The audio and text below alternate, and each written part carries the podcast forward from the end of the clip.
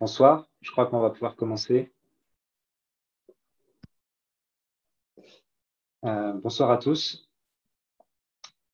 Alors, je suis ravi de, démarrer cette émission spéciale, spéciale COP27 avec euh, l'Institut Sapiens. Euh, donc, je, suis Laurent Papy et on va parler aujourd'hui de la question du lien entre le, défi climatique, l'agriculture et l'agriculture et, la forêt. aujourd'hui, l'agriculture pèse pour près d'un tiers des émissions de, gaz à effet de serre, euh, qui sont la cause du changement climatique anthropique, qui sont euh, à l'origine d'un défi considérable que nous avons à, résoudre. Euh, et il s'avère aujourd'hui qu'il y a des possibilités pour faire évoluer, pour transformer ce secteur agricole et, forestier, non plus en un émetteur de carbone, mais en, en, on pourrait adapter les pratiques pour que euh, le secteur agricole, que la forêt capte du carbone de cette atmosphère euh, que, nous émettons entre eux. Et, euh, donc l'objet de cette conférence virtuelle est de discuter de cette opportunité avec un angle, je l'espère, optimiste pour parler avec notre invité que je vais présenter tout de suite, à qui je ne dis pas bonsoir, mais bonjour, parce qu'il est en direct du, Costa Rica. Euh, donc, euh, Julien Demenois, bienvenue. Vous êtes, euh, vous êtes aujourd'hui ingénieur des, eaux et forêts, chercheur en écologie fonctionnelle, spécialisé dans la restauration écologique sous, les tropiques. Vous êtes aussi chargé de mission 4 pour 1000 donc, chargé de mission 4 pour 1000, 4 pour 1000, c'est une initiative sur laquelle on reviendra parce qu'elle est en lien avec le, sujet de notre, de notre conférence. Et donc, vous êtes chercheur au Centre de coopération internationale en recherche agronomique pour le développement, plus habituellement appelé le, CIRAD, qui est, si je me permets de résumer, un cousin de l'INRAE, euh, donc l'Institut national de recherche agronomique, qui opère plutôt ses recherches euh, dans les tropiques, dans les dom-toms, donc en dehors de la, France métropolitaine. Euh, et donc, vous êtes au Costa Rica et on est ravis de vous avoir avec nous pour, pour parler de ce sujet. Bonsoir à toutes et tous et merci pour cette invitation. Très bien. Alors, je, vous propose de, commencer euh, avec un certain nombre de, questions euh, que, j'ai préparées. N'hésitez pas à poser vos questions dans le chat, euh, dans le petit questions et réponses directement, soit dans le chat, soit dans l'interface dédiée pour poser, des questions. On les posera à la fin de, l'émission s'il y en a. Donc, peut-être une question un petit peu, théorique pour commencer.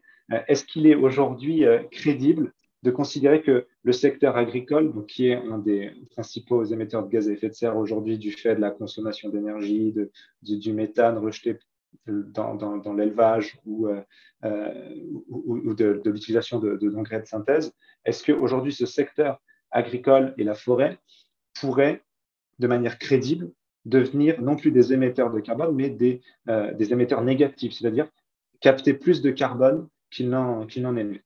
Est-ce que c'est quelque chose qui est physiquement, chimiquement, si j'ose dire, crédible? Alors, en tout cas, c'est un défi euh, majeur qui est posé euh, au secteur euh, de l'agriculture, de la forêt, mais aussi de l'alimentation. Ce qu'il faut garder en tête que quand on met bout à bout ces différents secteurs, comme vous le mentionnez, ça représente un tiers des émissions de gaz à effet de serre à l'échelle mondiale et environ 23-24% quand on considère que l'agriculture et la forêt, la conversion de, forêt principalement. Donc l'alimentation a également un, rôle important à jouer dans ce, dans ce défi-là. Est-ce que c'est crédible? Est-ce que c'est faisable? À court terme, non. Je pense qu'il faut être très réaliste. Euh, en tout cas, que ce soit une ambition, un objectif, euh, euh, c'est sûr que ça fait avancer l'évolution des pratiques dans ces secteurs-là et il y a des marges de progrès importantes, très significatives, que ce soit en termes de réduction des émissions de gaz à effet de serre de ces différents secteurs, mais aussi en termes de possibilités de captation euh, des gaz à effet de serre atmosphériques et plus particulièrement du CO2 atmosphérique qui est aujourd'hui euh, qui atteint des concentrations euh, jamais, jamais connues jusqu'à présent. Voilà. Donc, de l'ambition euh, euh, et, des marges de progrès euh, très, très importantes, effectivement, dans ce secteur-là.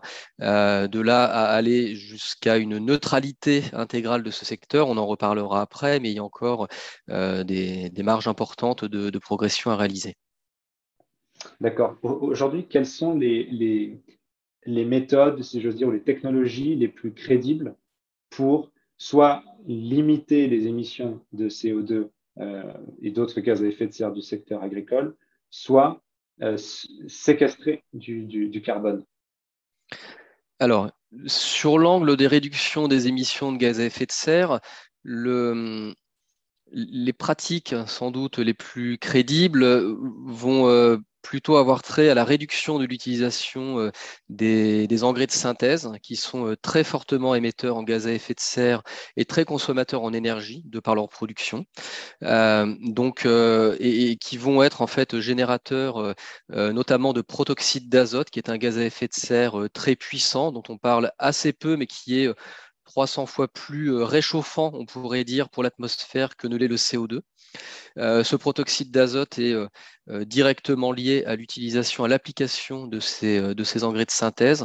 Dans les pays développés, en Europe en particulier, il y a des marges très importantes de réduction, de meilleure utilisation, d'une utilisation plus raisonnée de ces engrais de synthèse, avec par ailleurs des co-bénéfices au-delà du climat, mais notamment par rapport à la qualité de l'eau, la présence de nitrates dans les, dans les nappes, dans les nappes d'eau.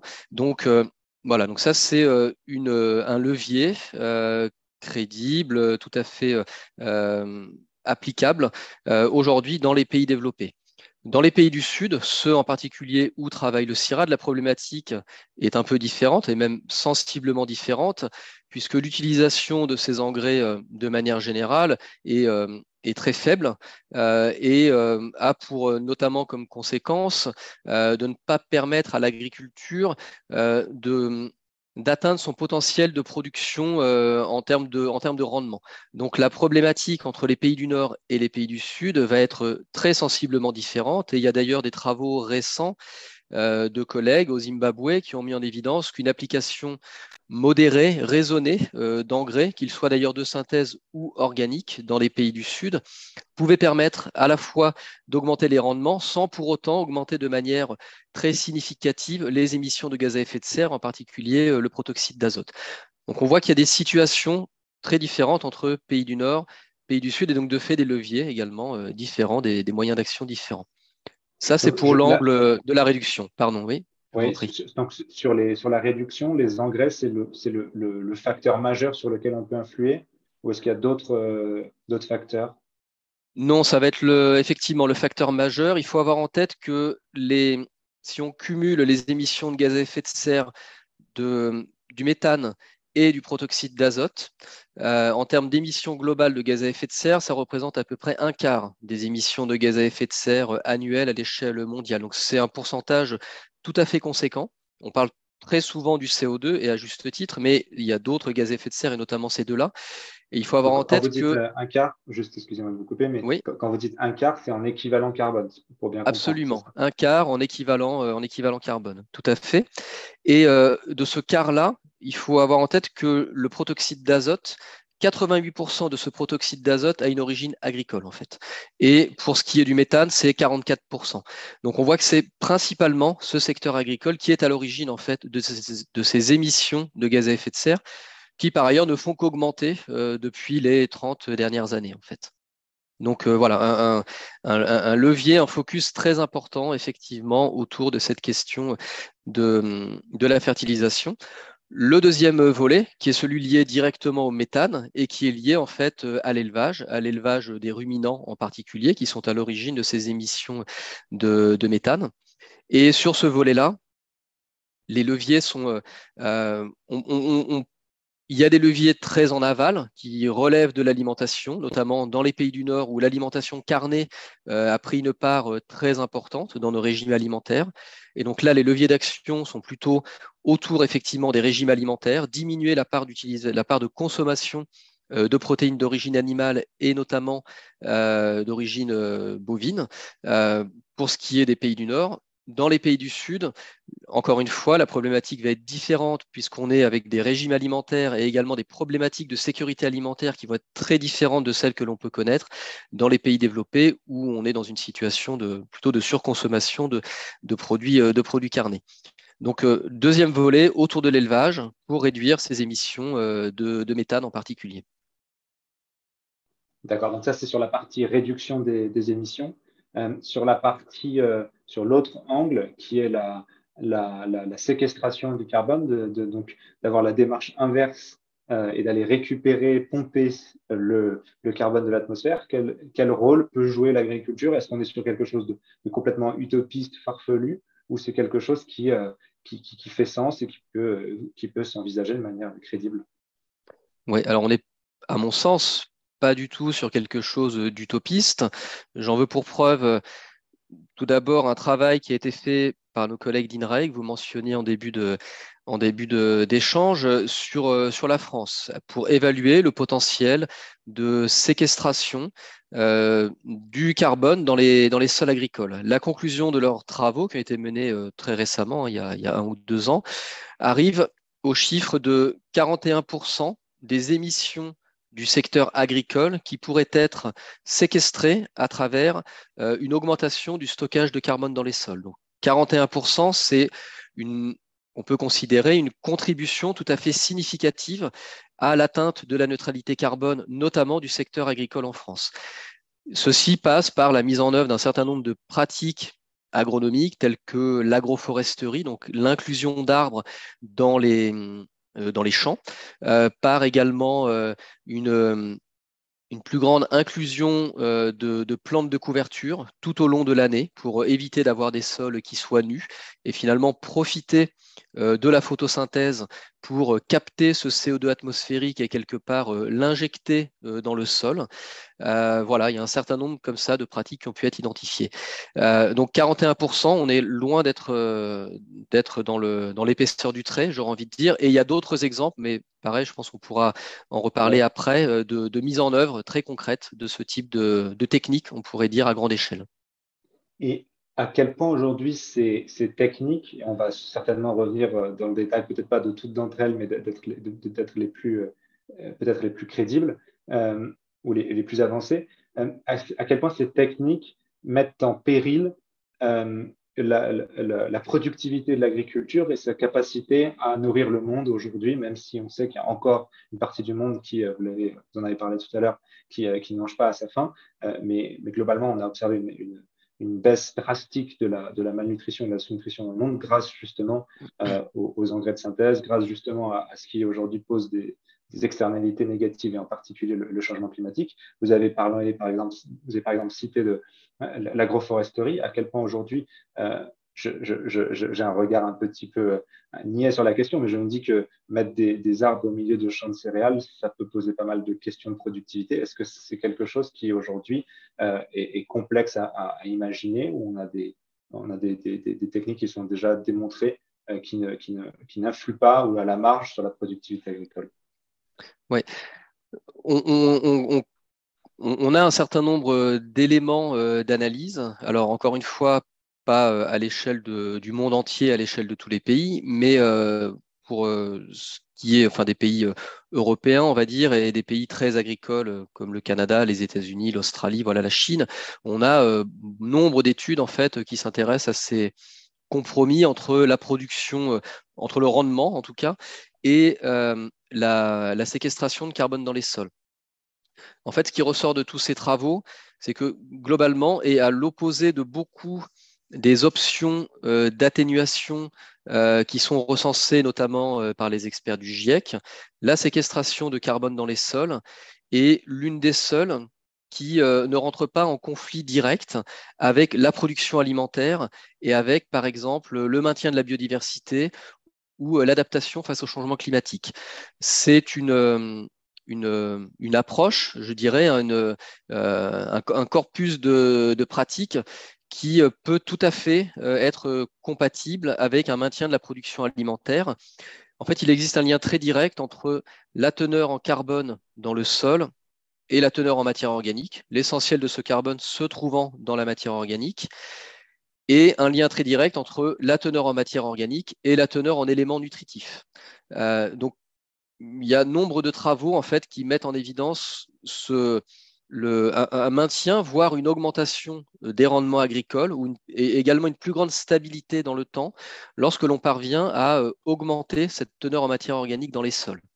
Alors après la question qui se pose, et, on a aussi des contre-exemples où on a euh, temporairement en tout cas une baisse de rendement, C'est lorsque l'on passe de systèmes agricoles qui reposent essentiellement euh, sur de l'apport d'éléments nutritifs euh, venant des, engrais de synthèse, et lorsque l'on passe à un système où en fait ces éléments nutritifs vont venir de la matière organique et du fonctionnement euh, de l'écosystème que représente le sol. En fait, cette bascule d'un fonctionnement très dépendant de la chimie vers un fonctionnement dépendant énormément de la biologie du sol, en fait, lors de cette phase de transition, il est assez euh, probable en fait, et même euh, constaté, qu'on a euh, à ce moment-là une perte de rendement.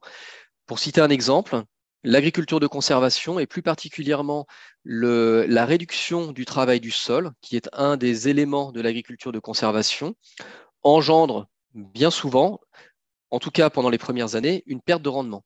Voilà, donc il y a aussi des garde-fous, je dirais des points de vigilance à avoir, mais néanmoins, globalement, la séquestration du carbone dans les sols ne, ne met pas en péril euh, les rendements agricoles et euh, la production alimentaire, et même bien au contraire, en fait. Ça permet de, garantir une plus grande stabilité dans le temps.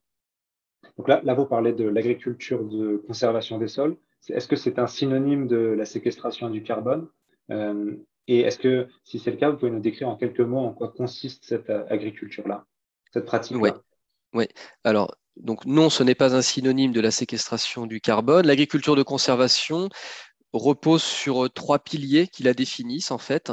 Ça repose sur un travail limité du sol, voire nul. Donc on parle de labour par exemple, de, travail superficiel du sol. Donc ces, ces opérations-là sont arrêtées, je dirais, dans le cadre de l'agriculture de conservation. On va parler d'avoir un couvert permanent du sol qui soit avec euh, des plantes, euh, des plantes vivantes semées entre deux cultures qui vont être récoltées. Ça peut être aussi une protection du sol avec des résidus de culture, par exemple. Et puis le troisième pilier, ça va être la rotation des cultures. Par exemple, l'inclusion de légumineuses dans les rotations des cultures pour favoriser, permettre la séquestration de la captation de l'azote atmosphérique et donc euh, servir d'engrais quelque part naturel. Voilà, donc ce sont ces trois piliers-là travail limité du sol, rotation des cultures et, euh, et euh, le troisième qui m'échappe, et couverture permanente du, sol. Voilà, ils définissent l'agriculture de conservation.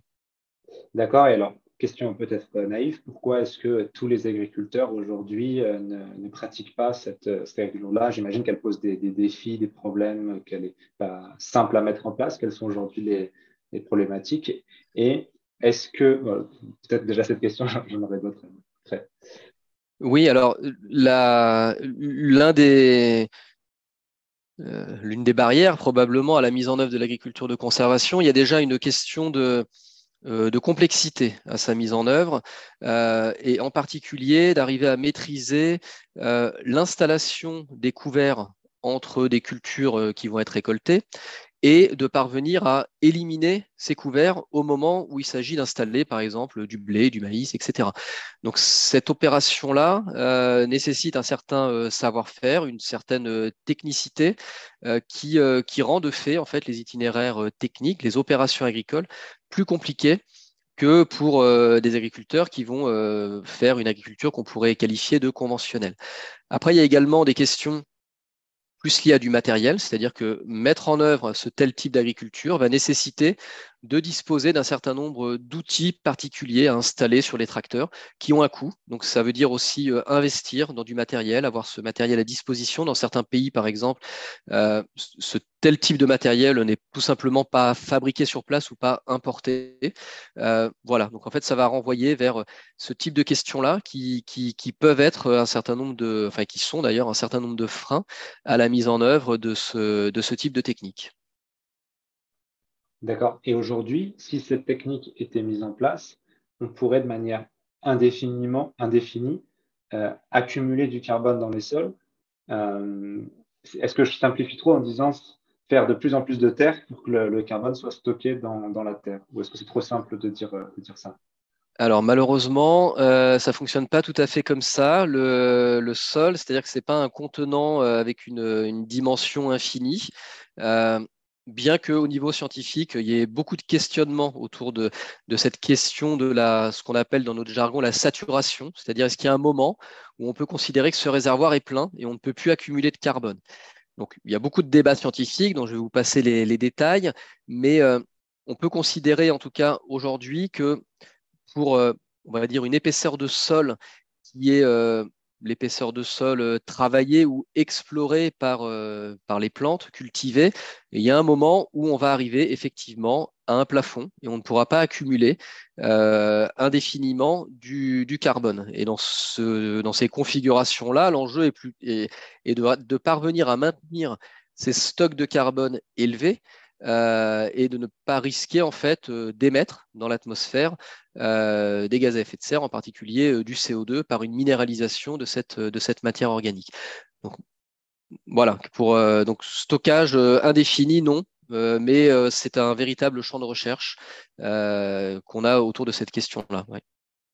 Et, et là-dessus, est-ce qu'il y a des territoires dans le monde qui sont plus aptes, qui ont des conditions de climat, de, sol, de composition euh, de, la terre qui, seraient plus adaptées, plus pertinentes pour, euh, pour, ces techniques-là alors, de manière générale, pour séquestrer du carbone, euh, oui, on constate que les, les, les paramètres du sol jouent un rôle très important, en fait pour donner deux, exemples euh, extrêmes, on va dire, on, sait par exemple que les sols sableux sont euh, globalement beaucoup moins aptes à euh, permettre un stockage de carbone, en fait, ne serait-ce que par leur composition, leur, minéralogie, qui fait qu'ils ont une aptitude voilà, plus faible à capter, maintenir cette matière organique dans laquelle se trouve le carbone.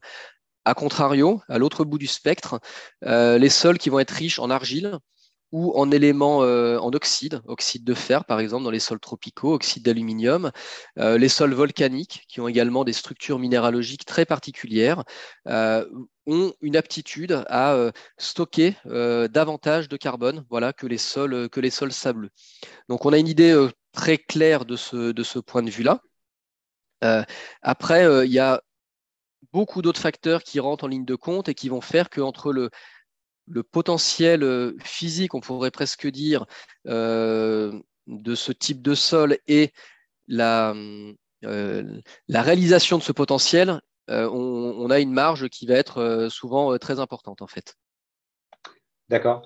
alors, avant l'émission, on a eu une question assez détaillée, donc je vais essayer de la résumer sur la, CS, l'agriculture de conservation des sols, euh, d'ailleurs, je crois d'un des, auditeurs qui nous écoute, qui s'appelle Gérard Rass, et qui est, euh, le, euh, représentant du, Global Conservation Agriculture Network, donc j'imagine une organisation qui fait la promotion de cette, forme d'agriculture, et c'est ce qu'il indique dans sa question qu'il a été, un des, acteurs cette, un des agriculteurs qui a, fait la promotion de cette pratique-là. Euh, et il dénonce de, manière assez critique le, fait que euh, cette idée euh, de l'agriculture de, conservation des sols a été en partie dévoyée par, ceux qui défendent l'agriculture dite régénérative. Alors peut-être que vous, je ne sais pas ce qu'il entend par là et, si, vous, connaissez, vous voyez de quoi, il parle. et, il pose la question notamment de la nécessité d'utiliser des, euh, des, désherbants euh, pour réaliser cette pratique et, qu'elle est massivement utilisée dans un certain nombre de pays. donc je, résume parce qu'il y a pas mal de, choses. Je ne sais pas si c'est des choses qui vous, évoquent des, réalités. et donc, il dénonce le fait que, l'Europe ne, veuille pas adopter cette pratique qui a été adoptée dans, dans, de nombreux pays, aux États-Unis, en Australie. et et que, que l'on n'adopte pas et qui fait qu'on continue à émettre plus de CO2 en Europe et à éroder nos sols. Est-ce que, est que vous partagez ce, point de vue? Alors, il y a beaucoup de. Déjà, je salue euh, Gérard ouais. il est en ligne. Euh, et ah, je remercie pour cette. Euh, oui, oui, je remercie pour cette, pour cette question. Et je pense que d'ailleurs, il est plus à même presque de répondre à cette question que moi-même. Mais donc, je vais tâcher d'éclairer nos, nos, auditeurs sur, sur ce point-là. Sur ce point-là, pardon. donc, peut-être expliquer euh, ce qu'il y a, euh, enfin en tout cas un des points de, ou peut-être plusieurs des points de, de, discussion et peut-être de blocage, d'ailleurs que j'ignore hein, au, niveau, au, niveau européen, mais euh, les, points de discussion qu'il y a autour de l'agriculture de conservation, à ma connaissance, le premier, c'est effectivement autour de l'utilisation des, désherbants. Comme je le disais, un des éléments clés dans les différentes étapes de la mise en œuvre de l'agriculture de conservation, c'est de parvenir quelque part à, maîtriser le couvert végétal et à parvenir à installer les plantes que l'on souhaite cultiver, récolter, et donc à contrôler les plantes de couverture qui ont été installées entre, entre deux cultures. donc l'idée, certain...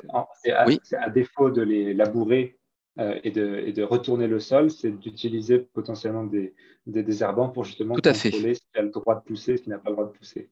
Exactement. Et donc, évidemment, ressurgit dans cette question-là la question sempiternelle du glyphosate, de son autorisation, etc. etc. Euh, donc voilà, donc l'un des points de discussion, en tout cas, euh, je pense, qui, a lieu, c'est autour de cette question de l'utilisation euh, du glyphosate de manière générale, et pas que d'ailleurs pour l'agriculture de, conservation. Je suis pas spécialiste du sujet, je sais juste que là-dessus, voilà, il y a un point de, un point de, de controverse, de discussion autour de, autour de cette, euh, de cette agriculture de conservation. Les partisans de l'agriculture de conservation diront peut-être à juste titre que l'utilisation qu'ils font d'herbicides euh, est euh, moindre que lorsque l'on fait de l'agriculture conventionnelle. Encore une fois, je ne suis pas spécialiste du sujet, je n'ai pas les, éléments chiffrés à vous donner. Donc, mais voilà, je sais qu'il y a un point de discussion là-dessus. Le deuxième point de discussion sur lequel, euh, enfin, qui, qui y a et pour lequel, pour le coup, l'Europe sans doute se distingue par rapport aux, autres pays qui, qui, qui, étaient mentionnés dans la question, c'est autour de la question des OGM en fait. Pourquoi la question des OGM Parce que dans un certain nombre de pays, on peut parler de l'Argentine par exemple, l'agriculture de conservation est très répandue en termes de superficie, aux États-Unis également, Australie, etc. Dans ces pays-là, sauf euh, erreur de ma part, euh, l'utilisation d'OGM est autorisée. Et en fait, euh, on a une sorte de package technique mis à disposition des agriculteurs, pour ce que j'en ai compris, qui va de, des semences OGM aux herbicides qui vont bien et qui permettent effectivement, sans doute de manière moins complexe que dans un contexte européen de faire de l'agriculture de conservation sur des très grandes superficies.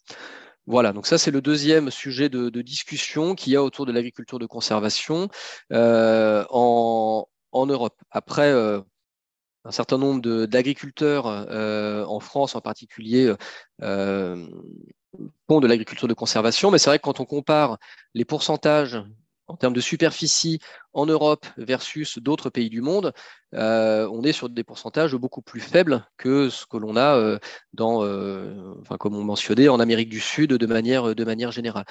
Après, le potentiel de séquestration de l'agriculture de conservation, je vous invite à regarder dans l'étude faite par INRAE sur la France alors, il réside déjà principalement dans, la, dans le fait d'avoir des plantes de couverture hein, euh, et donc de maximiser la photosynthèse tout au cours de l'année. On est néanmoins euh, sur des, un, potentiel de séquestration qui va rester plus faible en termes de, en termes de, surface, euh, enfin en termes de stock au final, par exemple, que de la que de l'agroforesterie. Et encore une fois, ça va tenir essentiellement sur les, les plantes de couverture euh, qui vont euh, qui vont pouvoir être installées en fait. Voilà. Donc peut-être pour essayer d'éclairer un petit peu, en, tout cas, ou, sur les, les, éléments de, de discussion et d'éventuels blocages qui peut qui peut y avoir sur ce, ce, sujet de l'agriculture de conservation. Donc on voit que le, lien entre des, des, innovations techniques qui sont qui sont aujourd'hui controversées euh, et, euh, et, et, la question de faire une agriculture qui soit plus, plus vertueuse sur la partie de séquestration de carbone est, est, pas, est, complexe. Il n'y a pas de, réponse simple. Quand, on parle de l'agriculture régénérative, euh, à quoi fait-on référence? Est-ce que c'est le même sujet ou c'est autre chose? Alors, pas vraiment. Je dirais que le, Autant l'agriculture de conservation met euh, l'accent vraiment sur la conservation du sol et effectivement la lutte contre l'érosion en particulier euh, du sol, autant l'agriculture régénérative qui euh, me semble être un courant et une terminologie beaucoup plus récente en fait et va mettre l'accent sur la on va dire la santé du sol en tant qu'écosystème en tant que tel et et donc euh, avec une vision euh, peut-être plus euh, multicritère, on va dire en tout cas, de ce qu'englobe cette santé du sol. Donc c'est effectivement la, sensibilité à l'érosion de ce sol, ça va faire partie des critères qui vont être pris en compte, mais il va y avoir également des choses autour de la, de la microbiologie euh, de ce sol, autour de, de sa capacité à, euh, à permettre à l'eau de s'infiltrer euh, dans le sol, à assurer des échanges gazeux avec les, les organismes vivants du sol, les plantes, etc. Voilà, donc on est avec une vision un petit peu, un, angle de vue un petit peu différente.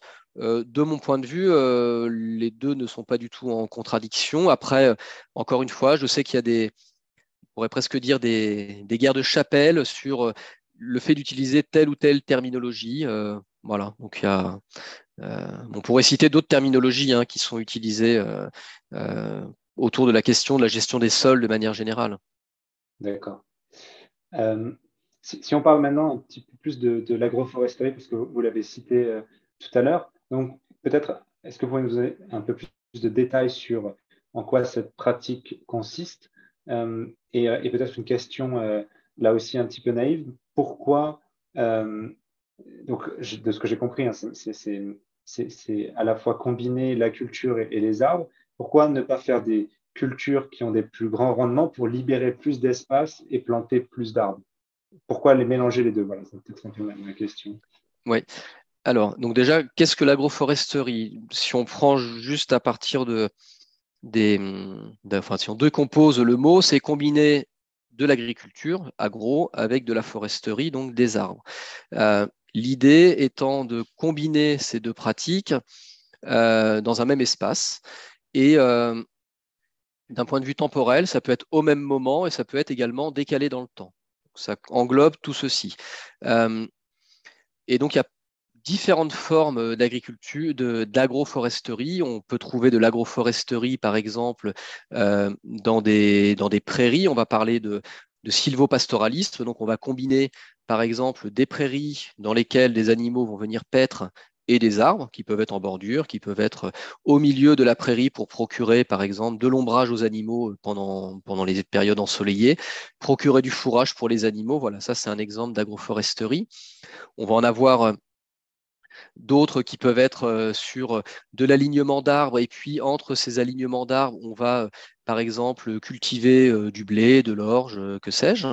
Et donc on va donc un, système, par exemple, qui existe dans la région de, Montpellier, qui a été expérimenté, c'est de l'association de blé avec des noyers. Voilà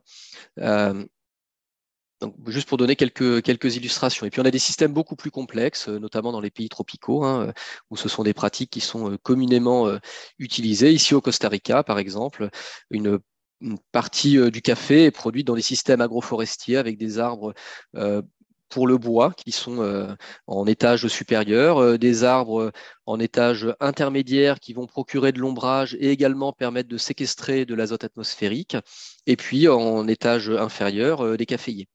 Voilà, ça présente un certain nombre d'avantages, notamment en termes de protection contre les maladies et également en termes de recyclage des éléments nutritifs, etc.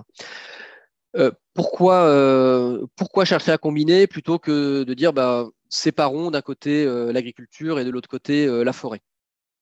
En fait, euh, et c'est effectivement ce qui s'est fait euh, après la Seconde Guerre mondiale, très probablement, euh, essentiellement en France. On a cherché à spécialiser en fait l'espace, voilà, des territoires. En, fait, il y a un certain nombre d'avantages à, chercher à combiner. Il y a aussi quelques désavantages. En termes d'avantages, on peut s'attendre, et en fait il y a un certain nombre d'études qui mettent ça en évidence, euh, on peut rechercher des synergies en fait entre les arbres et les cultures. Alors quelques exemples de synergies, j'ai cité l'ombrage. Euh, l'ombrage, quand on est avec euh, notamment des épisodes caniculaires tels qu'on l'a connu ces dernières années, permettent de descendre la température de quelques dixièmes de degrés grâce à l'ombrage des arbres, un effet bénéfique sur les cultures telles que le blé et d'autres qui sont en sous-étage.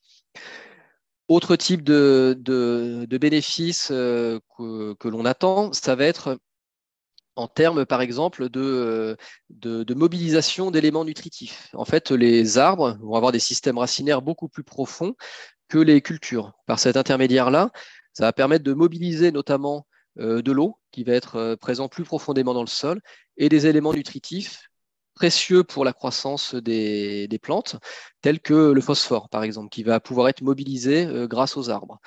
on peut également introduire des arbres qui vont être fixateurs d'azote, auquel cas cet azote va bénéficier également aux, cultures. On peut associer des arbres qui vont être associés eux-mêmes avec des micro-organismes, des champignons par exemple, des mycorhizes, qui vont permettre de mobiliser à nouveau des éléments nutritifs tels que le phosphore en particulier, qui est dans certains cas peut être un élément critique à la croissance, à la croissance des plantes. Voilà, donc il y a quelques, enfin juste pour montrer quelques exemples de, de synergie qu'il peut y avoir. Par contre, il y a également quelques, quelques désagréments, on pourrait dire, à l'agroforesterie. Le premier étant déjà que euh, eh ben, si on introduit des arbres, évidemment, on a moins d'espace pour cultiver euh, des, plantes, euh, des plantes annuelles. Donc on perd en termes de superficie.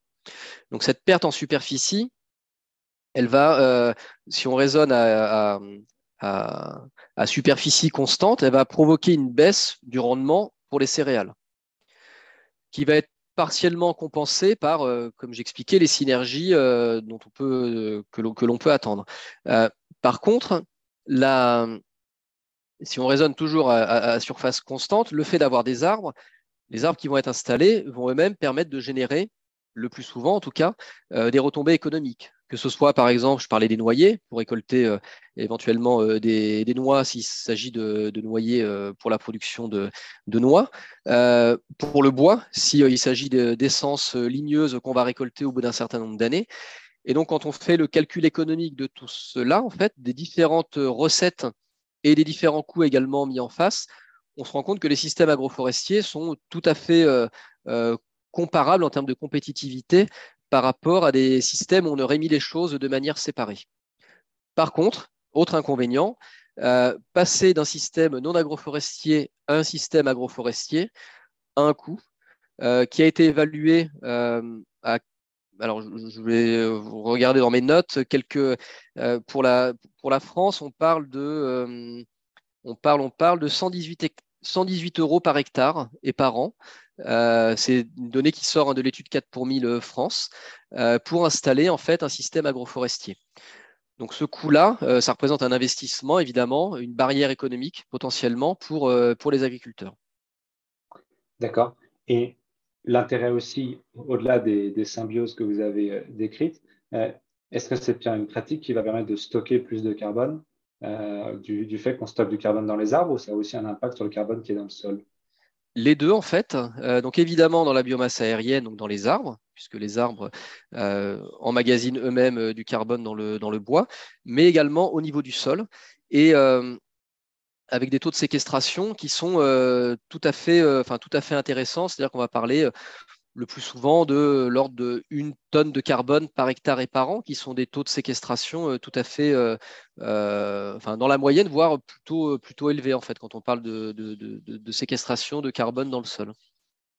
D'accord. Alors j'ai une question qui est, directement en lien avec le, sujet, donc je vais la, poser. quel type d'essence d'arbre choisir, sachant qu'aujourd'hui le, le, climat change et que les, les, arbres vont, euh, évoluer, enfin, les arbres seront plus forcément les, plus adaptés au climat qui, va évoluer. Est-ce que c'est quelque chose à prendre en compte euh, sur, cette pratique? Alors oui, oui, oui, c'est quelque chose effectivement à prendre en compte. Alors je ne saurais pas vous dire, enfin, j'ai pas en tête un exemple particulier pour, pouvoir illustrer ça, mais en tout cas, oui, ça fait très clairement partie des paramètres à, euh, des paramètres à prendre en compte. On sait très bien qu'il y a certaines euh, essences ligneuses qui vont euh, mieux supporter des températures plus élevées qu'on connaît déjà et qu'on va connaître encore davantage à l'avenir, qui vont mieux supporter des épisodes de stress hydrique en particulier que, que d'autres. Donc oui, ça fait partie des, voilà, des, clairement des paramètres à prendre en compte. Euh, d'accord. Euh, est-ce qu'aujourd'hui, vous, vous, pourriez citer d'autres euh, d'autres technologies? Donc, on a parlé de la séquestration avec en particulier la, CS et l'agroforesterie. Est-ce qu'aujourd'hui, il y a d'autres techniques qui sont crédibles? Et on a dit tout à l'heure que, que l'ACS était une pratique qui était massivement, à laquelle on recourait massivement en Amérique du Nord, en Argentine ou dans d'autres pays. Donc, ce sont des pratiques qui sont finalement très déployées. Est-ce que c'est le cas aussi de l'agroforesterie et des autres techniques que vous allez citer s'il y en a?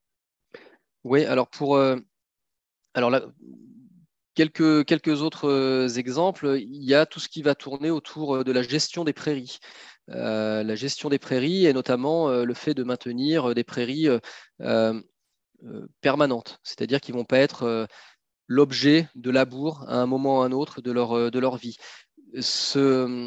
Le fait de maintenir des prairies permanentes ou d'aller vers des prairies permanentes a un impact très positif sur le stockage de carbone dans les sols.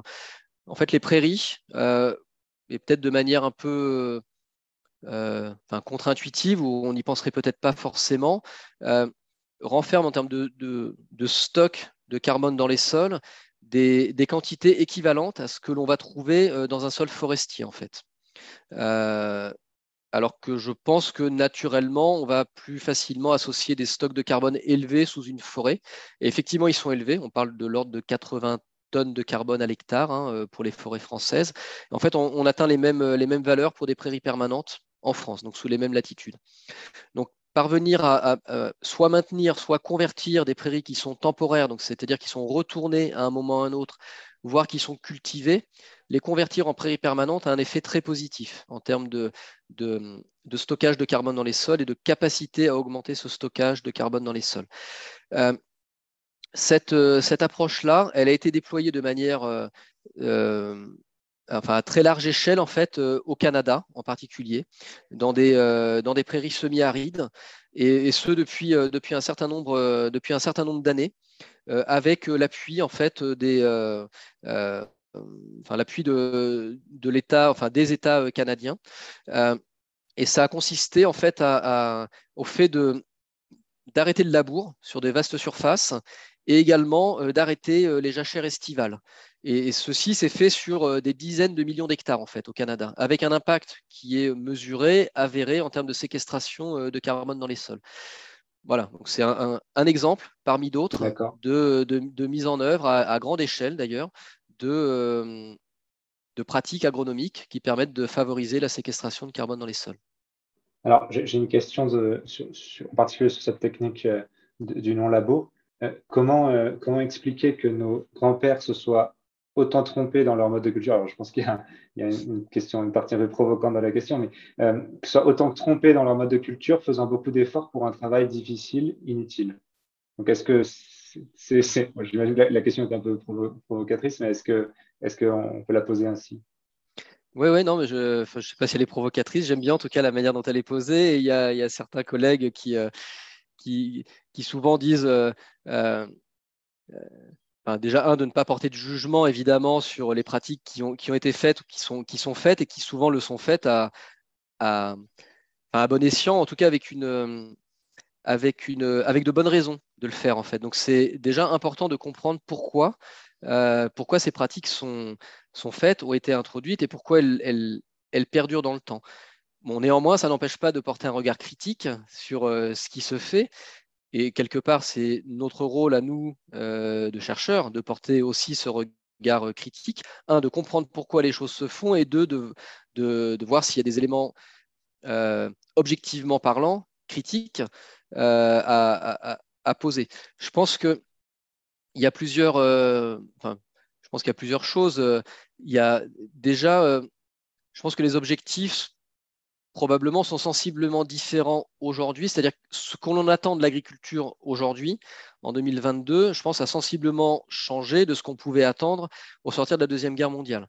Et on est quelque part, probablement, nos sociétés, en tout cas dans les pays développés, sont sans doute plus exigeantes en termes d'attente vis-à-vis de tous les secteurs confondus, mais donc y compris euh, de l'agriculture. Et donc on attend sans doute pas seulement que du rendement, euh, mais on attend aussi de la qualité euh, nutritionnelle, organoleptique, etc., mais aussi des services ou, environnementaux, ou en tout cas moins de, de, nuisances éventuellement environnementales liées à ces modes de production. Donc je pense que les attentes sociétales font qu'on porte un regard différent aussi sur des pratiques qui, voilà, telles que le labour en particulier. Hein. Euh, et, encore une fois, je pense que c'est pas, euh, euh, c'est pas, c'est pas dire on, on, met à la poubelle tout ce qui a été fait avant, et ce qui était fait avant, c'est nul, ils n'avaient rien compris. Je, je crois que c'est pas ça en fait le, le questionnement. Je pense qu'on a changé probablement notre notre angle d'analyse, probablement parce que la société aussi euh, exige d'avoir un autre angle d'analyse, notamment sur, euh, sur l'agriculture de manière, de manière générale.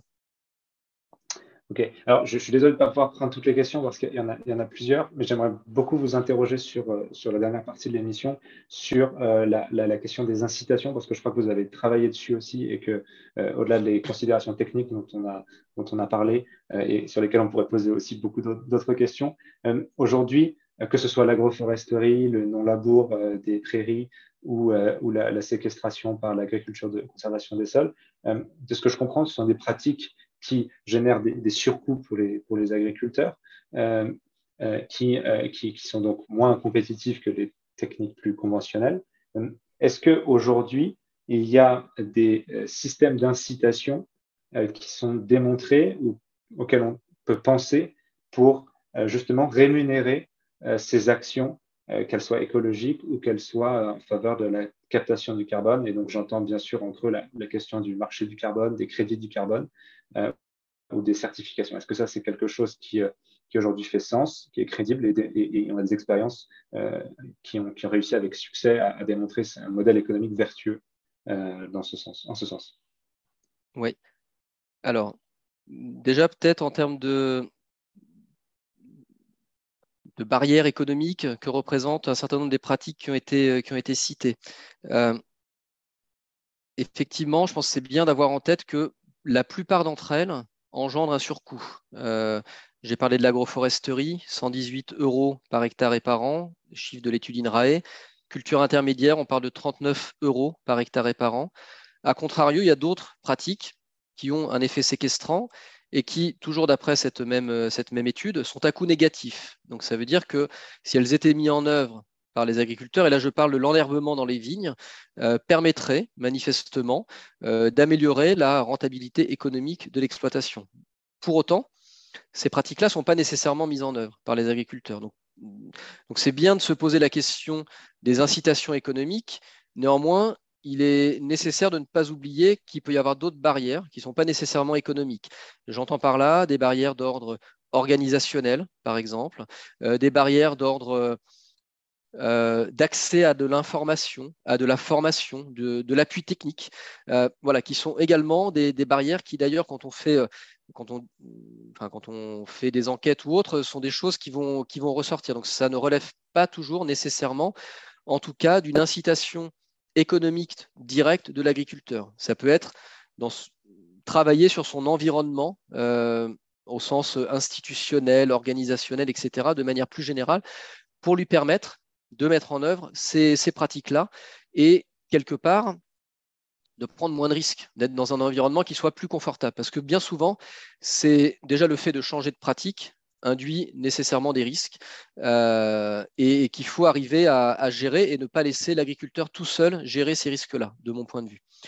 Après, sur votre question de, pour en revenir sur la question des incitations économiques, alors ce qu'on constate déjà, c'est que tout ce qui relève de la certification euh, carbone de la séquestration du carbone dans les sols, c'est quelque chose qui est en, pleine, euh, en plein essor à travers le monde et notamment euh, euh, également en France. En France, on peut citer le label bas carbone qui a été mis en place par le ministère euh, en charge de l'environnement à la fin 2018. Et parmi les, les, les, pratiques et le type d'agriculture qui peut être euh, bénéficié en fait de, ce, de ces crédits carbone, puisque ce sont des crédits carbone qui sont générés, on va avoir euh, tout ce qui va tourner, ce qui va toucher aux grandes cultures, donc euh, production de céréalières, etc. Également l'élevage, avec des méthodologies qui existent. Il y a des méthodologies qui existent sur les vergers, il y en a en cours de développement sur la vigne. Donc voilà, donc on voit en tout cas un certain nombre de, de méthodologies qui euh, euh, aujourd'hui peuvent prétendre à euh, accéder à des crédits carbone à travers le label, le label bas carbone. Et avec des prix le, le, label, c'est une certification de pratique qui permet de d'émettre des crédits carbone en échange d'un de, bah, du coup d'une pratique qui va garantir en quelque sorte de, de, stocker des tonnes de carbone par hectare alors, c'est une certification de résultats et non pas de pratique. Donc, il y a un certain nombre d'outils qui sont proposés pour pouvoir comparer la, la mise en œuvre de pratiques agricoles à euh, le cas de figure où ces pratiques ne seraient pas mises en œuvre et de faire le bilan d'émissions gaz à effet de serre et de dire bah, la différence entre les deux me permet euh, de, de, générer des crédits carbone qui, sont, qui ont une valeur marchande. En fait, aujourd'hui, les crédits carbone du label bas carbone sont vendus, je crois, aux alentours de 35 euros la tonne. Euh, donc le crédit, voilà, un crédit carbone. Donc voilà, ça c'est un exemple de valorisation économique de la séquestration, notamment du carbone euh, dans les sols.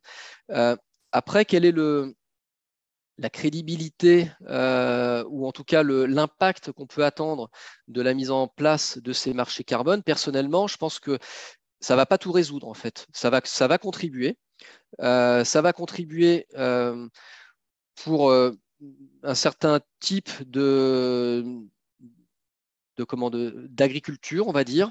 Euh, mais euh, il faut quand même avoir en tête que ce sont des, approches qui euh, sont très complexes généralement à, mettre en œuvre et donc d'être en mesure de démontrer que l'on séquestre effectivement du carbone et de quantifier cette séquestration, c'est quelque chose qui est assez, voilà, assez complexe à mettre en évidence. Il faut avoir en tête que bah, quelque part, comme tout marché, euh, c'est assez volatile aussi. Et on a constaté notamment sur les marchés du carbone forestier qui se sont mis en place euh, dans le cadre du protocole de Kyoto. Donc, avec on a un recul quand même assez important, euh, des fluctuations très importantes et même un effondrement sur les dernières années en fait de ces, des prix de, des crédits carbone d'origine forestière. Et puis, ce qu'il faut également avoir en tête, c'est que tous les agriculteurs ne pourront pas accéder en fait à ces marchés carbone parce qu'il y a des coûts fixes euh, d'entrée sur, euh, sur, ce tel marché qui font que les agriculteurs ont besoin soit de se regrouper, de s'organiser, mais un agriculteur qui a quelques hectares, par exemple, un maraîcher, euh, je pense qu'il aura toutes les peines du monde à pouvoir rentrer dans ce, dans ce type de démarche-là. Voilà, donc il faut avoir ça en tête. Après, que ça contribue en partie, oui, très certainement. Personnellement, je pense qu'il y a d'autres euh, approches à, explorer euh, tout autant et qui, euh, je pense, au final auront un impact sans doute beaucoup plus important et qui relèvent probablement, à mon sens, d'une combinaison entre quelque part des obligations rendues à travers des lois, des réglementations, etc., de l'incitation en parallèle, et puis également de réfléchir, comme je le disais tout à l'heure, en termes d'organisation, d'accompagnement des agriculteurs ou des forestiers, dont on n'a pas trop parlé, mais je pense que la problématique est, globalement la même. Et je donnerai juste un exemple pour euh, euh, illustrer ça. Euh, je pense que c'est intéressant de garder en tête, par exemple, qu'en France, à la fin du 19e siècle, on avait un gros souci d'érosion dans les zones montagneuses, avec des épisodes de, villages qui étaient dévastés par des, crues, par de l'érosion très très forte. Et en fait, à cette époque-là, il y a eu un grand programme de lancer de restauration des terrains en montagne porté par l'État. Euh, et en fait, si on regarde la, comment cette politique de restauration des terrains en montagne s'est mise en place, il y a eu des lois qui ont été prises, il y a eu euh, des financements qui ont été mis en face, et puis il y a eu aussi, chose importante et peut-être qu'on a un peu tendance à oublier, il y a eu des, des, opérateurs, une organisation mise en place. Donc à l'époque, il y avait le service des eaux et forêts, qui depuis est devenu l'Office national des forêts, qui a toujours la charge de, euh, de la gestion euh, de ces forêts euh, de restauration des terrains en montagne depuis plus de, plus de 100 ans, depuis 130 ans quasiment. Et de mon point de vue, en tout cas dans un objectif de maintien des sols et de lutte contre l'érosion, ça a parfaitement fonctionné. Après, il y a d'autres questionnements que ça pose, euh, mais, euh, mais, mais, voilà, c'est une illustration d'une combinaison entre du législatif, du réglementaire, de l'incitation, du financement, mais aussi de l'organisation en fait. Et de mon point de vue, je pense que ça passera par là aussi pour ce qui est euh, du levier de la séquestration du carbone dans les sols. Voilà. Aujourd'hui, l'incitation de marché, entre guillemets, à 35 euros, je, rebondis sur une question euh, de quelqu'un euh, qui, qui, dit que 35 euros, c'est largement insuffisant et qu'il faudrait rajouter un, zéro. Euh, est-ce que c'est quelque chose qui, qui, est-ce que vous confirmez que ce n'est pas suffisant ou est-ce qu'aujourd'hui, il y a des agriculteurs qui, avec ces montants-là, arrivent à quand même à à adapter leurs pratiques et s'y retrouver financièrement? Est-ce qu'il y a des, une partie des agriculteurs, que ce soit en France ou dans d'autres pays que, vous étudiez, qui, qui, pour qui c'est utile et ça fonctionne Alors, donc je pense qu'en France, non, ce n'est pas suffisant, très clairement, 35 euros. Si on veut mettre un chiffre en face, alors, je reprends euh, mon exemple de, de, de, l'agroforesterie. Si on ramène ça à la tonne de carbone séquestré, on est à 570 euros à la tonne de carbone séquestré via des, via des, des systèmes agroforestiers.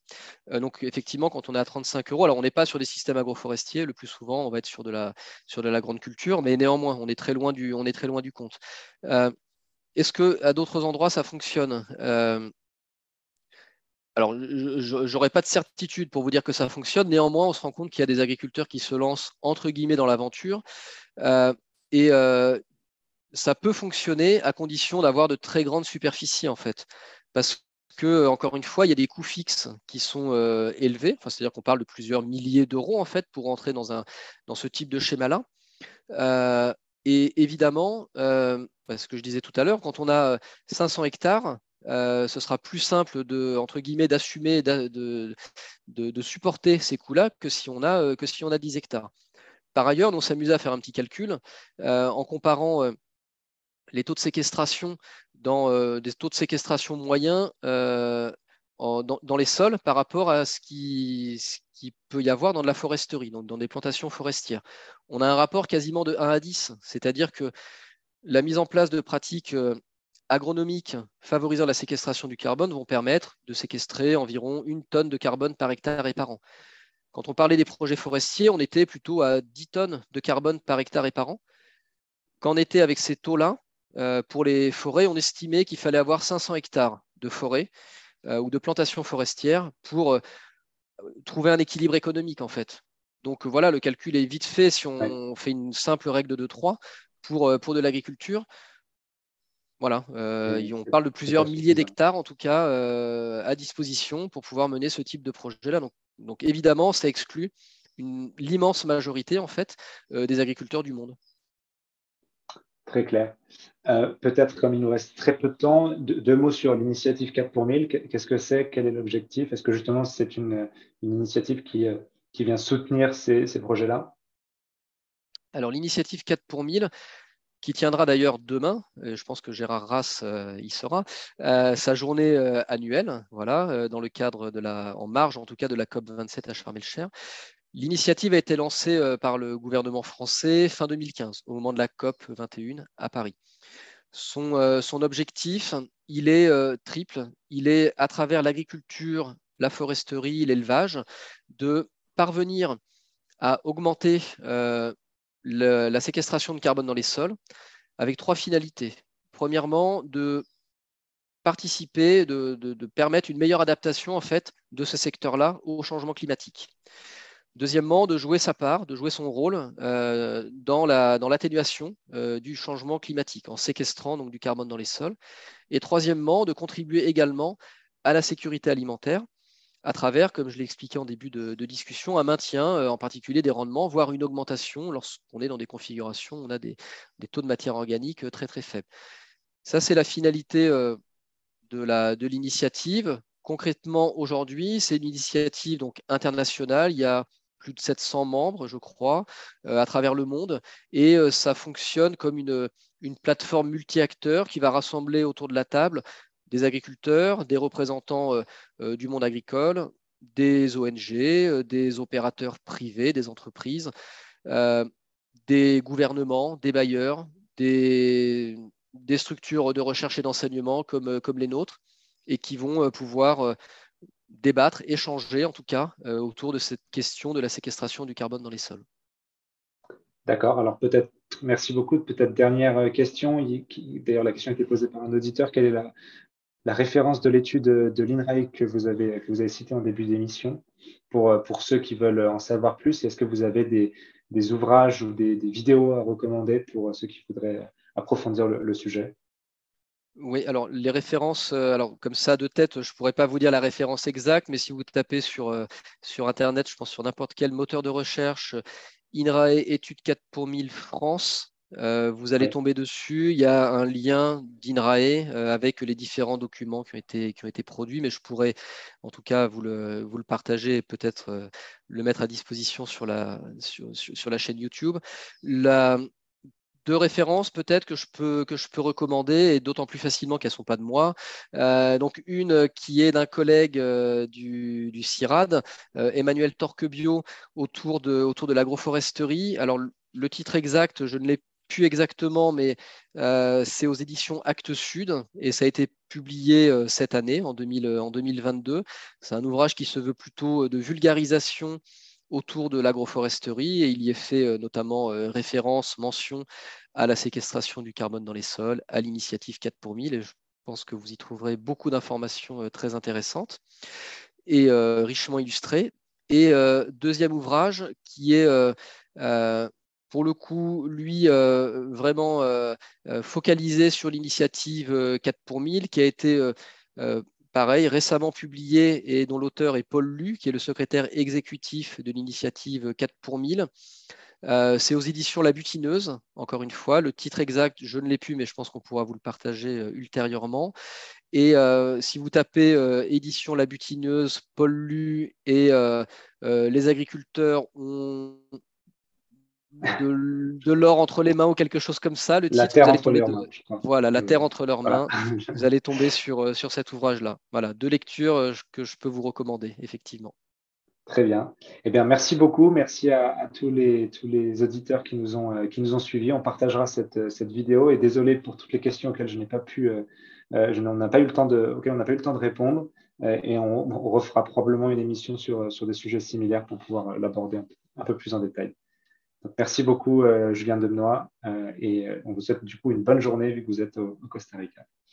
Encore merci pour l'invitation, merci à vous, bonne soirée. Au revoir. Au revoir, merci.